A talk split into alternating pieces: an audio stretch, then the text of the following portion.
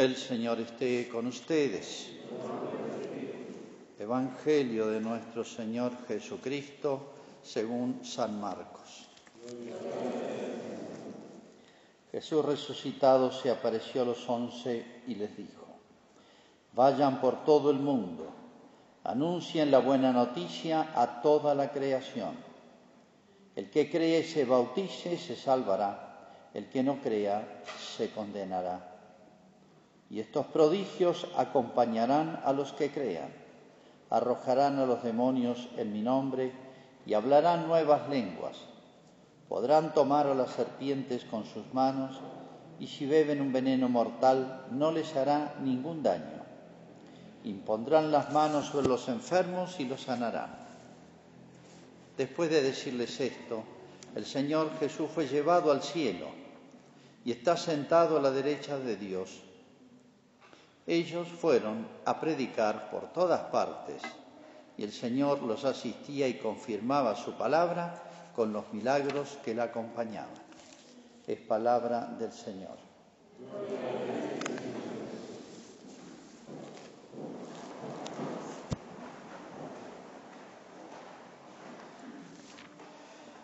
Tal vez nos llame la atención lo breve, escueto, demasiado resumido de relatos que uno hubiera deseado una descripción este, de testigos oculares de los apóstoles. Fíjense este de San Marcos, dice muy cortito, les dije esto, fue llevado al cielo, está sentado a la derecha de Dios, ellos fueron a predicar por todo el mundo. Pero cada uno de estos puntitos son este, temas eh, que darían para un desarrollo, detalles, historias, imagínense es que los evangelios fueron escritos 30 años después de que los apóstoles habían empezado a predicar. O sea, es como si acá hubiera el año que viene, supongamos que se acaba la epidemia y bueno, este, todos sabemos de qué se trata, todo lo que se vivió, las noticias, los efectos, lo de cada país. Entonces, basta hacer una crónica, bueno, el año 2021 hubo una epidemia, y algunos murieron, muchos vivían este, preocupados y muchos se fundieron, etcétera, nada más. Porque ya es un tema que ya todos lo sabemos. Los evangelios a veces son tan breves porque son temas que ya eran de tradición oral. ¿eh? Lo escrito era para que no se perdiera del todo, pero es casi una guía para lo que predicaba. Recuerden que desde el año 30 hasta el 60 que se escribe el primer evangelio, 30 años, los mejores años de su vida, y muchos ya habían muerto cuando se escriben los, evangelios, este, predicaron 30 años sin descanso a los apóstoles. Y no solamente los 12, sino muchos otros. Bien, Jesús, eh, según cuenta acá Lucas, San Lucas en los Hechos de los Apóstoles, es de San Lucas, él averigua todo en detalle porque él no conoció nada, él no era judío y dice así, en una ocasión, mientras estaba comiendo con ellos, les recomendó que no se alejaran de Jerusalén y que esperaran allí la promesa del Padre. Uno dice, qué, qué notable, nosotros cuando despedimos a alguien, ¿qué hacemos? Un asadito. Bueno, se ve que Jesús les dijo, me voy, ¿eh?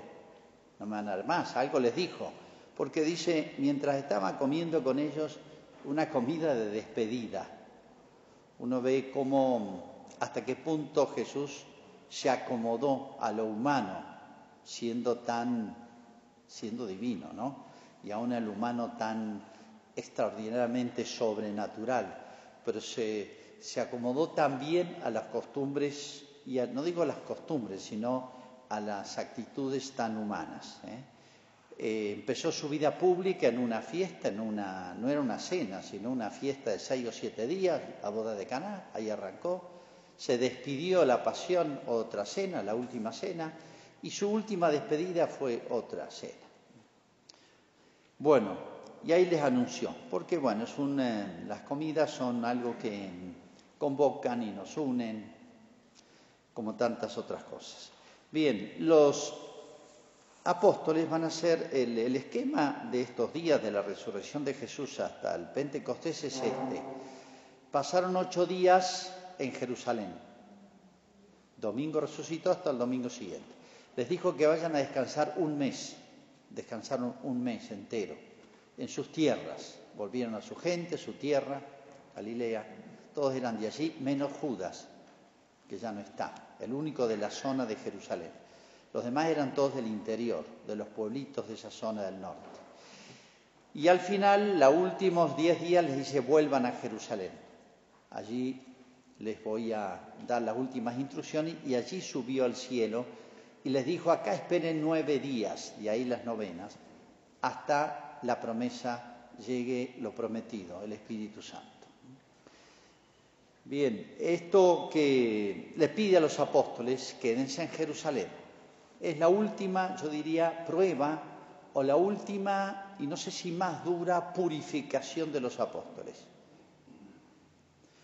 Pero ellos tienen cosas realmente duras que van a tener que ofrecer y va a ser para su bien, y a su vez Jesús les deja, por así decir, puntos de apoyo, eh, eh, una cantidad de, de datos o elementos que van a ser fuente de fortaleza, de iluminación para ellos. Vamos a verlos, ¿no? Porque eso no es para los doce apóstoles, es para todos los siglos, para toda la iglesia. Cinco encuentros, al menos, estos cinco puntos, llamémosle de purificación. En primer lugar, en Jerusalén. En Jerusalén. Era el peor lugar para ellos. El lugar donde complotaron y mataron, juzgaron y mataron a Cristo y ahora los buscan a ellos. ¿Por qué no allá lejos, tranquilo en Galilea? Porque Jerusalén es la ciudad sagrada. No le corresponde al, al malo, al mal, al demonio y a los que de alguna manera el príncipe de las tinieblas, como lo llamó Cristo allí. No, la ciudad santa es de Dios, hay que reconquistarla, podemos decir. Él fue ahí a morir, allí resucitó, allí subió al cielo, allí viene el Espíritu Santo. El demonio hubiera querido que la ciudad santa se la dejaran a él, pero no. Bien, a nosotros nos pasa algo parecido, nos va a pasar y nos pasa y a toda la iglesia. Eh, el mandato de Cristo es que las cosas más importantes, las, eh, por así decir, las instituciones, las cosas más humanas de, nuestra existencia, no se las dejemos al demonio. Me refiero a todas las actividades, el arte, la política, las profesiones, los lugares públicos, los medios de comunicación. No hay que entregárselos al otro. Son de Cristo. Hay que conquistarlos o reconquistarlos. Quedaos en Jerusalén, no se achiquen. Yo sé que lo más difícil. ¿Cuántas veces uno abandona su misión porque es demasiado difícil? Su lugar porque acá me resulta complicado. Huimos, como los apóstoles, ¿se acuerdan? Esos dos discípulos que huían a Emaús y Jesús los hace volver. Se puede aplicar en algo más íntimo todavía, que es la familia. Primer problemita, chao, me voy a mi casa. Agarro el nene y me voy a la casa de mamá. Primer problemita. Eso es huir también. Entonces, no. ¿El matrimonio qué significa? Dios me ha puesto, como me decía una gran mujer, Dios me ha puesto a mi esposo para que yo lo salve, para que, para que le haga ganar el cielo y a mis hijos. Y viceversa. Dios me ha dado a mi esposo y a mis hijos para que yo los lleve al cielo. Esa es la No hay que huir. Hoy es una manera de huida las, eh, llamémosle, la dispersión de la familia, y ustedes me entienden. Y puede ser de mucho, esto se puede aplicar a todo. ¿Cuántos sectores enteros ya no son de Cristo? Les mencioné la política, las artes, las universidades, la educación, los medios de comunicación. Esos son de Cristo, son instituciones humanas, son de Dios, ¿Cómo les hemos abandonado los cristianos? Segundo punto, débiles. Si estuvieran fuertes, pero ellos han experimentado, han visto su propia, su propia debilidad, apenas han sido puestos a pruebas. Hasta ahora Jesús soportaba todo. Ellos estaban pegados como los chicos chicos de papá y mamá. Pero cuando son grandes ya tienen que tomar decisiones y no es tan lindo hacerse cargo de la libertad de las decisiones. Bueno, Cristo no está. Antes soportaba todo él, contestaba por ellos, si le pegaban, le pegaban a Cristo, ellos se amparaban bajo el ala. Pero ahora no está, ellos están solos. Y miren lo que le pasó a un compañero, a Judas, y a Pedro, y todos los demás se escaparon, lo seguían de lejos. O sea, son muy flojos, muy débiles, y lo saben, y lo han experimentado, y ahora se han dado cuenta. Y sin embargo Jesús le dice, quédense ahí. Ellos podrán decir, pero es demasiado para nosotros, estamos solos, quédense en Jerusalén. Tercero, faltan diez días, ¿por qué no lo hizo más rápido? ¿Por qué no hizo venir el Espíritu Santo al día siguiente? Sí, total, para Dios, diez días. ¿Son largos o, son mucho o poco? Y depende, la sensación térmica. ¿eh? Para un enfermo que sufre, cada hora es larguísima, un día en la noche es larguísima. Cuando uno está pasando bien, todo pasa rápido, ¿no? Diez días, el que persevere hasta el fin se salvará, dijo Cristo. Hay una gran virtud que la olvidamos a veces, pero es una virtud distinta de las demás, se llama la perseverancia. Esa virtud consiste en continuar en la obra buena hasta el final.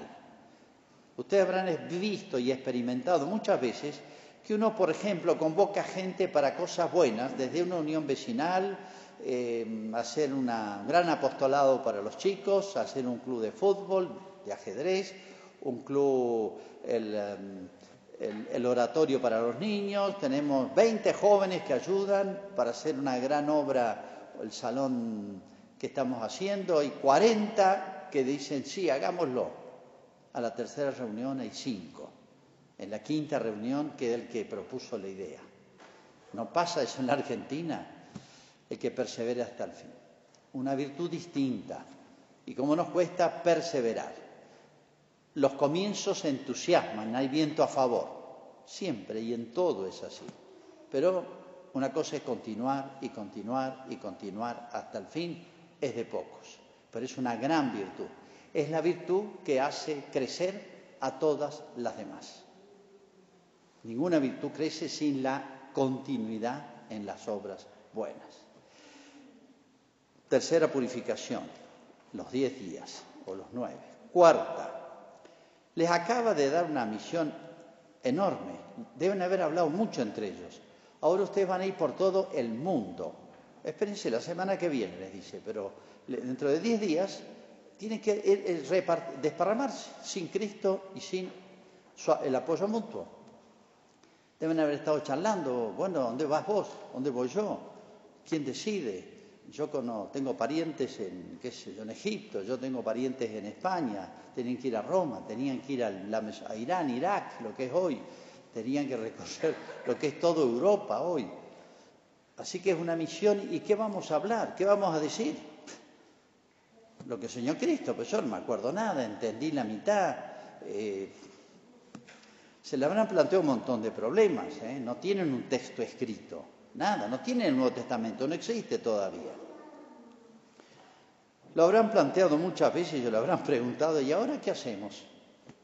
Parecía una locura. Y en quinto lugar, el gran tema, el gran problema, Cristo se fue y no lo iban a ver más, no lo iban a ver más. Es verdad que Cristo les dijo, nos mantenemos unidos, ¿se acuerdan la alegoría de la vid? seguimos unidos, ¿no? Yo estaré con vosotros hasta el fin del mundo, pero no te vemos. Y es un gran problema, estamos acostumbrados a, responder mucho a los estímulos de los sentidos. Nos gusta ver, si no toco, decía Santo Tomás, ¿se acuerdan? Si no lo, toco con mis manos, etcétera, y la meto en el costado, no le creo.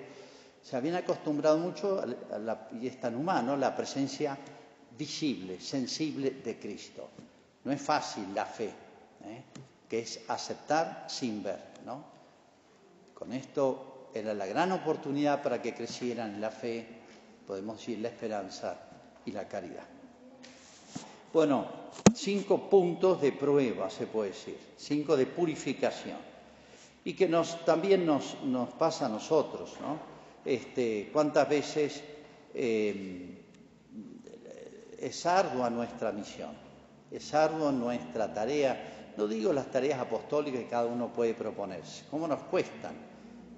cómo nos cuesta organizar cosas, hacer perseverar a la gente, cómo cuesta hacer el bien. Me decía un, un viejo sacerdote, maestro mío, cómo cuesta hacer el bien. Tendría que ser lo más fácil, todo el mundo tendría que agradecerlo. Sin embargo, cómo cuesta difundir el bien a los demás. Proponérselo, gastar tiempo, pensar, gastar energías. Es ardua nuestra misión, en la familia, entre amigos, en el trabajo, en la sociedad que nos toca vivir, en el tiempo que nos toca vivir, con las dificultades que hay hoy. Esto nos toca a nosotros, ¿no?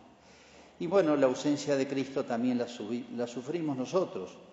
Nos eh, vieron cada vez que hay una, se habla de una aparición, manifestación extraordinaria de la Virgen que sangra una imagen, etcétera. Miles de personas van, como nos gusta ver, tocar. No hace falta eso para creer en que la Virgen nos escucha o que Jesucristo nos escuche. Pero como nos gustan los sensibles, cómo estamos apegados a eso es una limitación, una imperfección nuestra. Tenemos capacidades más grandes para unirnos de una manera más fuerte, vincularnos de una manera más alta, noble y perfecta a Cristo. Repito, por la fe, por la esperanza y por la caridad. Bien, pero tienen seis puntos de apoyo, diría, que son los nuestros también. Y ellos los van descubriendo ahora, de a poquito. Y nosotros, la Iglesia y cada uno, eh, estamos en la misma situación, descubrirlos de a poco. En primer lugar, una gran misión, una tarea. ¿Se acuerdan? María Magdalena, que lo vio a Cristo la primera, quiso quedarse con él. Estaba feliz porque lo vio resucitado y lo fue a buscar muerto. Fue a buscar un cadáver y encontró a Cristo resucitado. Estaba fascinada. Y Cristo le dijo, te voy a encargar una cosa, así que andate a hacerme el encargo. Y ella ha ido contenta porque ha ido a hacer un encargo de Jesús, al que tanto aprecia, al que tanto quiere. Bueno, ahora los apóstoles les encomiendo una supermisión. No es vayan acá cinco cuadras a decirle, véanme, resucité. Es ir por todo el mundo, hacer lo mismo que hizo Jesús. Es una misión, o sea, es un ideal. Esto le dio sentido a la vida a los apóstoles. Hasta ahora no estaba claro para ellos. ¿Y nosotros qué papel jugamos ahora? ¿Para qué nos reunió los doce? Porque los llevaba aparte, por todos lados. Bueno, de a poquito le fue manifestando, sobre todo después de resucitado, cosas que han pasado a la tradición, que no las tenemos textualmente. Pero bueno, su misión estaba clara.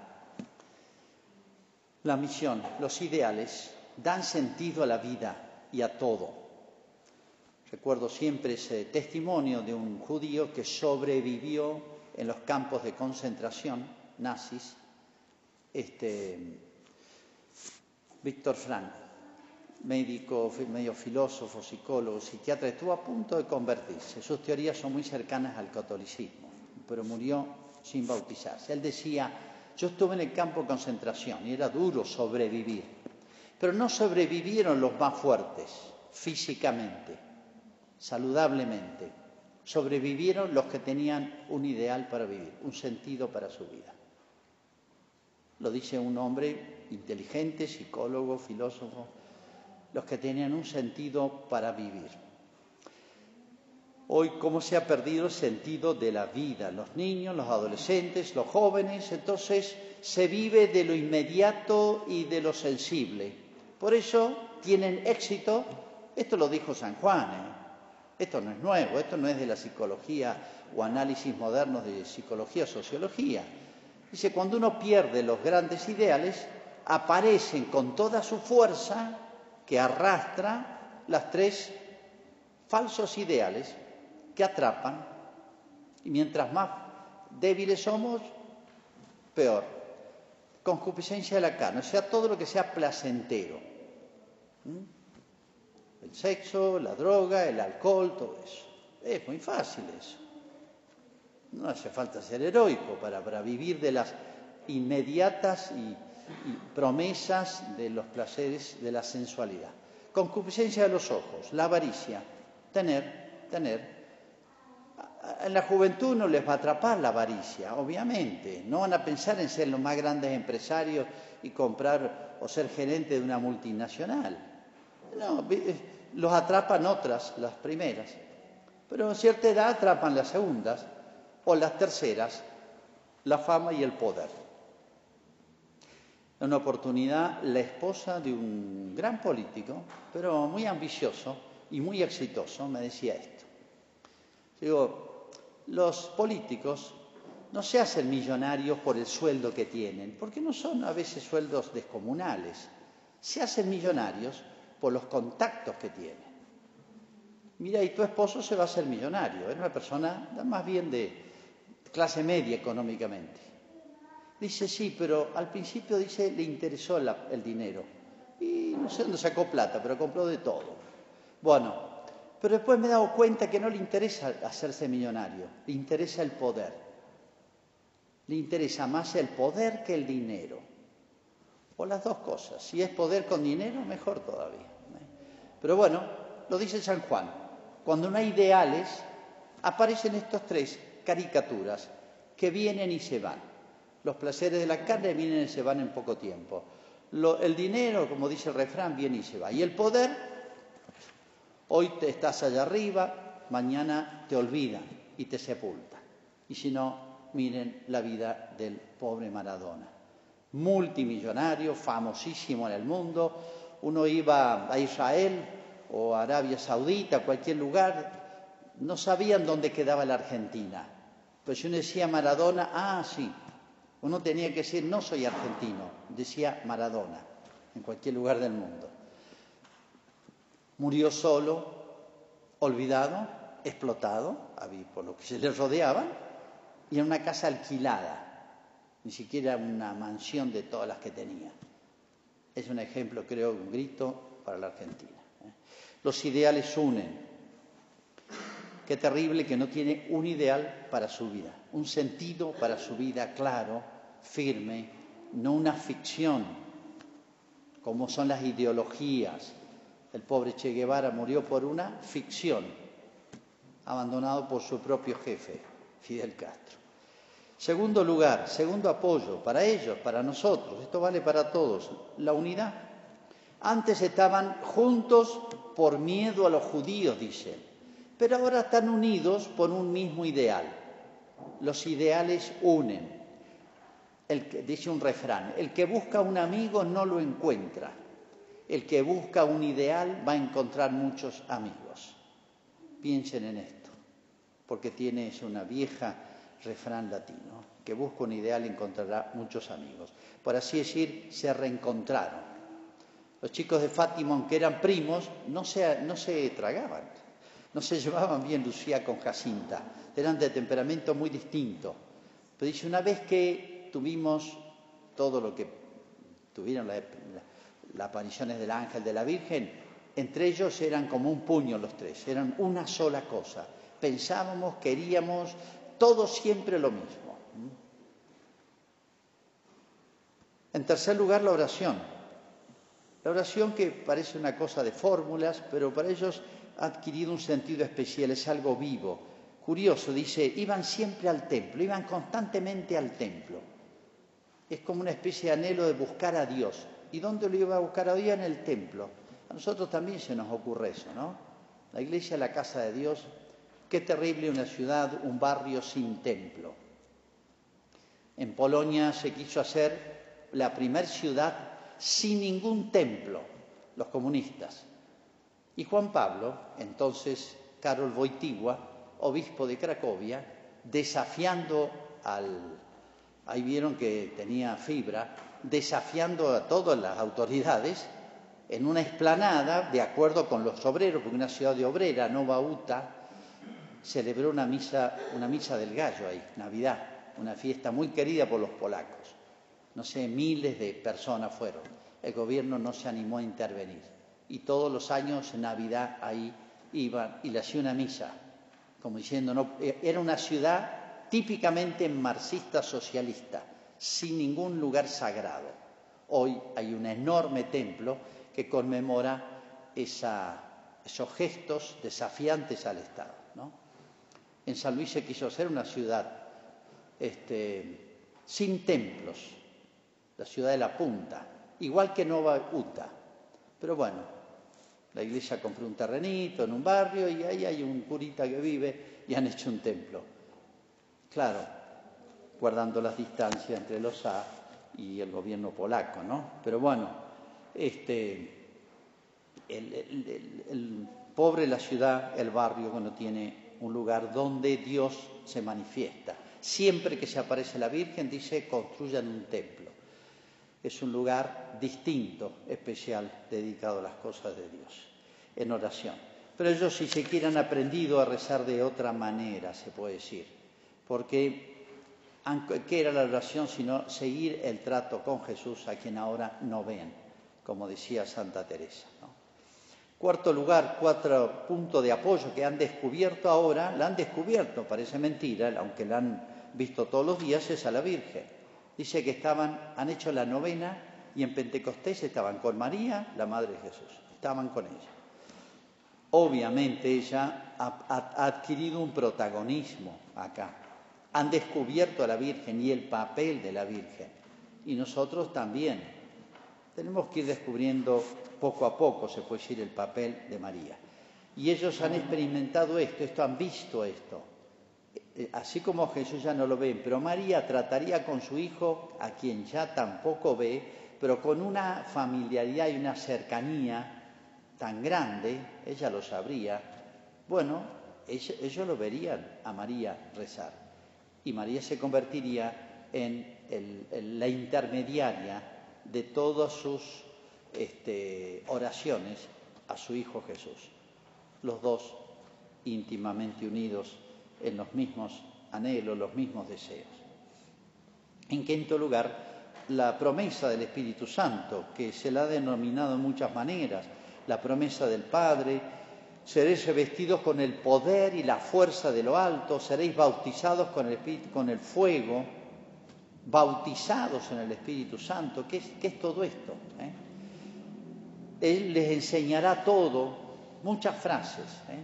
que más o menos daban una pista, pero no sabían exactamente lo que iba a pasar. Era una gran promesa, era como la tercera gran etapa de la obra de Dios, la creación, Jesucristo y el Espíritu Santo.